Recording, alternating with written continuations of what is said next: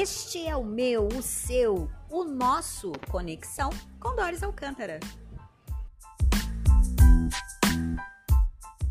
Vou compartilhar com vocês agora o nosso momento Conexão Internacional. Hoje a nossa correspondente Ângela está em trânsito lá pela Bélgica e ela mandou para a gente uma entrevista com uma brasileira carioca que está vivendo também na Bélgica, num país é, é, do ladinho ali da. Não, eu, não, eu me esqueci o, o país, gente. Desculpa. Isso, Liechtenstein. É isso aí. E ela está lá e ela tem uma revista e ela vai contar a experiência pra gente. Então, eu vou soltar aqui o áudio, Ângela vai se apresentar e vocês vão ficar curtindo aí a nossa entrevista de hoje. O pessoal que tá na live, a gente vai interagindo aqui, vocês vão escutando também. Um beijo no coração e até daqui a pouco. Nova FM.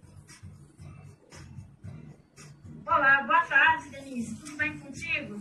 A gente está aqui no programa da Rádio Nova do Recife. Como você sabe, a Doris convidou para poder fazer essa conexão internacional. Então, a gente tem várias convidadas, sobretudo convidadas. De vez em quando vai ter um menino que a gente vai convidar aqui e ali, mas a ideia é, sobretudo, colocar as mulheres como protagonistas. Então, eu pensei logo, tem que convidar a Denise para falar aqui com a gente, né, o pessoal do Recife. Então, queria que você se apresentasse e comentasse um pouco como é que é a tua vida vivendo no estrangeiro. Boa tarde para todos que estão no Brasil, boa tarde para os ouvintes aí que estão bem pelo mundo afora. Eu agradeço a você e a rádio também por essa oportunidade de a gente contar um pouquinho da nossa história, né?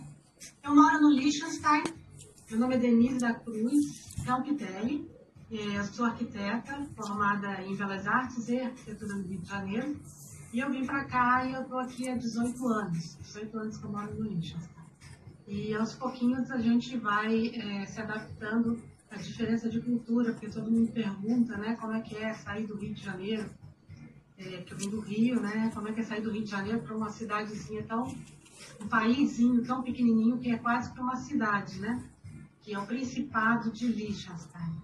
Se vocês olharem no mapa, vocês vão, vão ver o que, que é, e muita gente confunde que aqui é Suíça, e tem gente que confunde que aqui é uma cidade da Alemanha. Não, não é é um principado, tá? Então, temos mais ou menos 35 mil habitantes, é, temos um príncipe, temos também um regente, então temos é, uma, digamos, um, é, uma dualidade aí de, de poder dentro do, do, do, principado. O príncipe só se mete quando a coisa realmente ele acha que é muito importante, que vai se descaracterizar, como por exemplo, posso falar, já que é uma rádio de mulheres, né, é sobre o aborto, então o príncipe ele entrou e ele achava que isso era uma coisa que ele tinha que opinar e ele decidiu. Geralmente existe toda uma outra organização e ele decidiu não ao aborto. Então as mulheres aqui não podem fazer, não é legalizado o aborto. E a votação também começou muito pouco, né? Eu acho que isso meio, meio na Europa, né, Angela? Eu não sei. Eu só sei que aqui no Liechtenstein tem menos de 20 anos que as mulheres podem votar. Mas, é, em contrapartida, nós temos muita liberdade para muita coisa e posso considerar que é um país assim perfeito para mim, no caso que estava procurando uma cidade bem diferente do Rio de Janeiro. E eu encontrei aqui muita paz, muita natureza. a gente tem tudo que a gente precisa em volta, apesar de ser um país também com muitas é, áreas agrícolas. A gente tem um país também muito industrializado. Dizem que o Liechtenstein é o país mais eh, de metro quadrado, tá? Metro quadrado mais industrializados do mundo. É, então a gente tem aqui as Varoz, a gente tem aqui a RIT, a gente tem aqui diversas empresas multinacionais que são instaladas no centro industrial, né, na parte industrial, e que empregam muita gente que vem da Áustria, né, porque eu estou entre a Áustria, cinco minutos a pé da minha casa, e a Suíça, para vocês terem noção de como o país é pequeno também são assim, de bicicleta você dá para fazer a fronteira de uma com a outra. E aí a gente recebe muitos trabalhadores desse, desses países e também muitos trabalhadores do mundo inteiro, né? Recebe muitos espanhóis, né? Eles é, tem brasileiros também. É isso que eu ia falar com você agora. Eu tive a oportunidade de poder ir até aí, realmente é um lugar muito lindo Eu gostei muito. Pensava em voltar esse ano, mas a pandemia não deixou. E queria que você falasse assim, o trabalho que você faz com a comunidade brasileira aí em Liechtenstein. Eu comecei tendo que aprender a língua, como todo mundo quando sai de um país, né?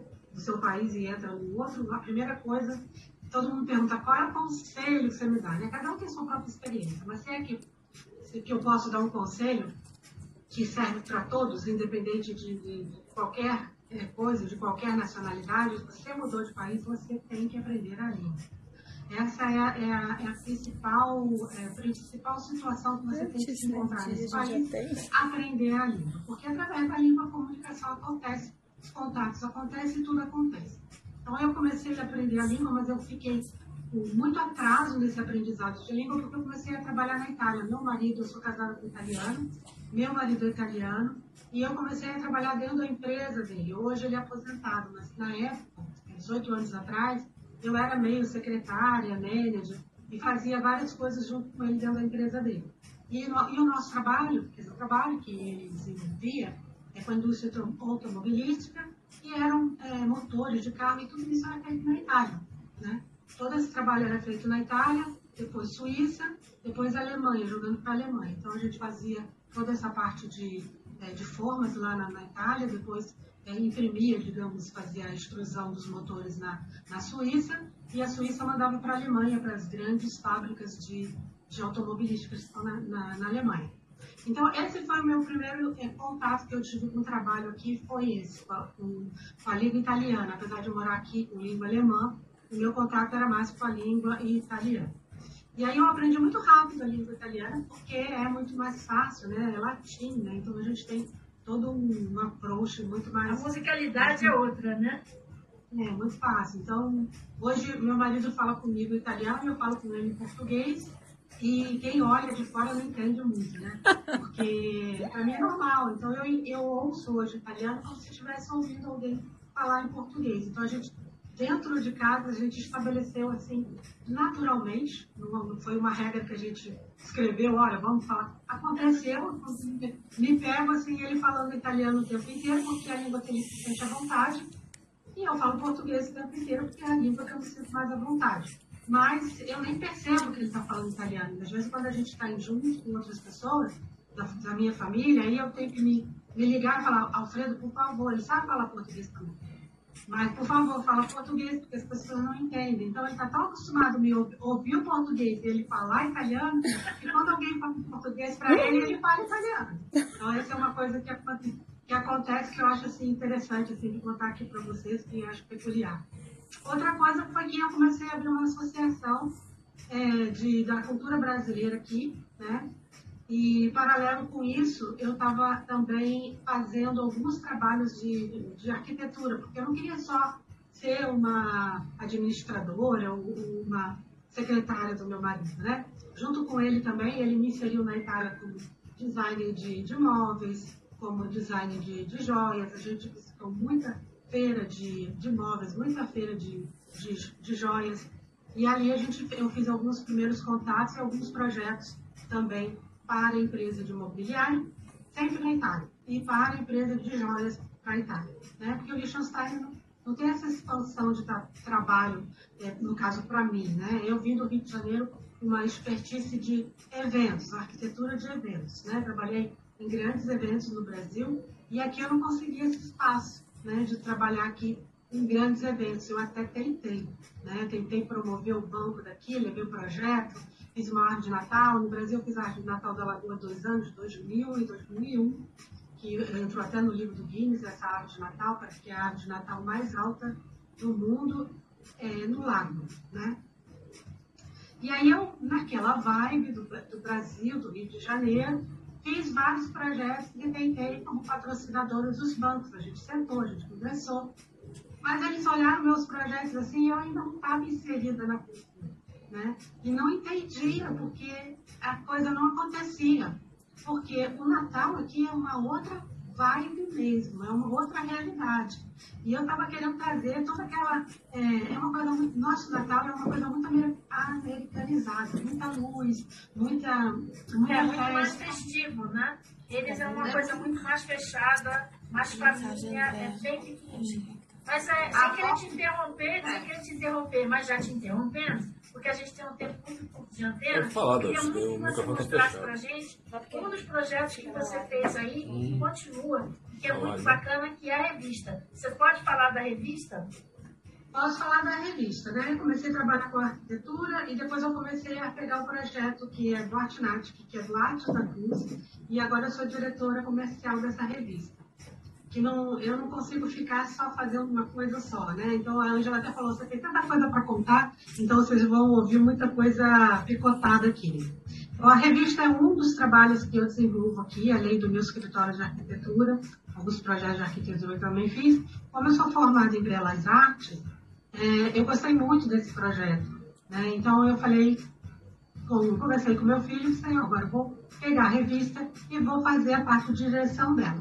Então a gente, com isso, a gente está desenvolvendo. A primeira revista foi do Brasil, a gente falou sobre arquitetura, design, literatura, arte, obviamente, muita coisa sobre arte. E na, na segunda edição, a gente resolveu fazer um pouco uma, uma mixagem.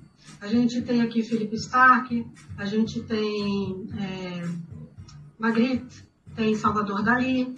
Então, tem outros artistas também muito importantes, tanto na, na parte de design como na parte é, de pintura, escultura.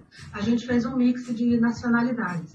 E a nossa intenção é continuar com esse mix, porque a Arte Náutica não é uma revista brasileira, é uma revista feita por brasileiros, que é o Artes, eu, a Ângela, que é- está aqui na, com a gente me entrevistando, que faz toda a parte editorial. E esse ano a gente ampliou essa parte editorial. A gente tem agora coligações em Dubai, é, aonde mais, Ângela? Em Londres. Ah, tem em Londres, tem em Dubai e a gente está também é, começando uma parceria aqui na Bélgica, também com outra pessoa, não só comigo. A ideia é justamente da gente botar é, pessoas responsáveis para ter, mesmo que a gente tenha uma linha editorial, que o Artinat que possa ser o magazine, né, que em francês a gente chama de magazine, que seja realmente feito por brasileiros, mas para mostrar todo o, o, o, como se potencial que a gente tem aqui vivendo na Europa com outros assuntos. Aí você está mostrando né, a, a, o fotógrafo, que é o, o, Renato Soares, que fez também com a gente ano passado,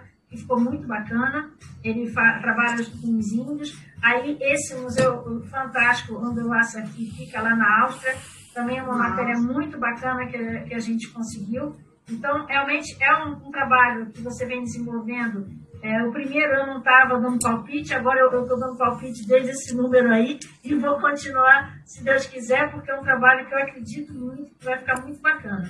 É, você também Uhum. faz um trabalho da Casa Brasil e eu queria que você agora, a gente tem ainda três minutinhos, para você falar do Casa Brasil que você é, organiza já tem alguns anos aí em Liechtenstein.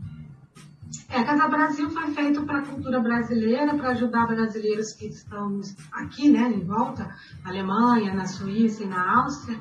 A gente faz sempre um evento cultural de música, é, exposição de arte, a gente convida. Esse ano a gente teve 50 artistas é, que vão sair no selo do Liechtenstein.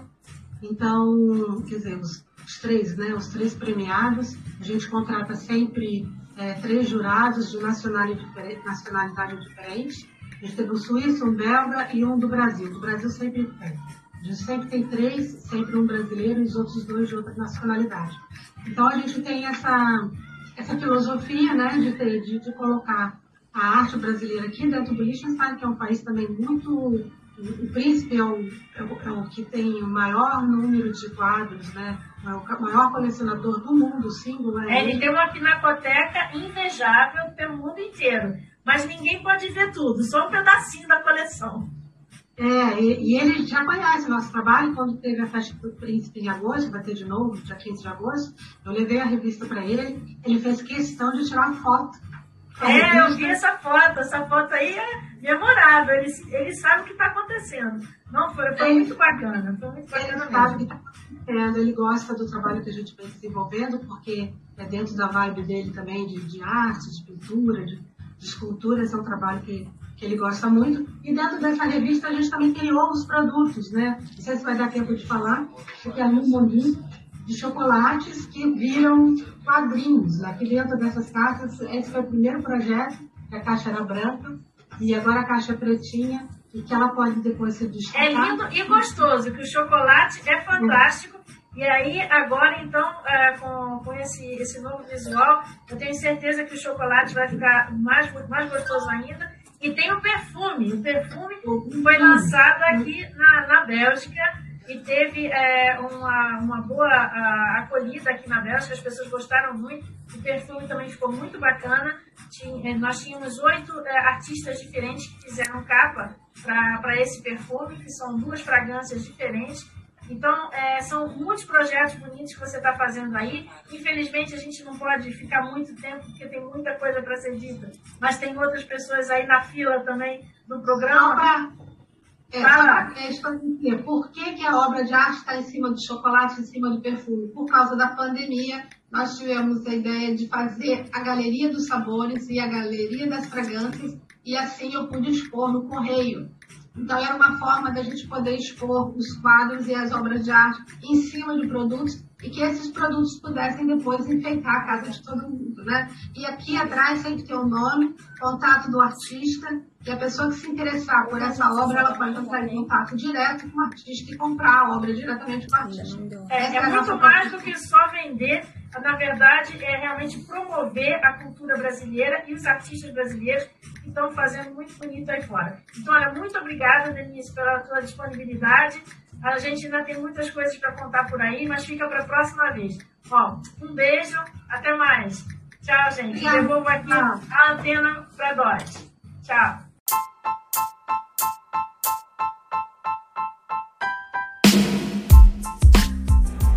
Este podcast tem apoio da Rede Nova Nordeste Comunicação. Concepção e narração, Doris Alcântara. Direção, edição, montagem, Vanessa Lima.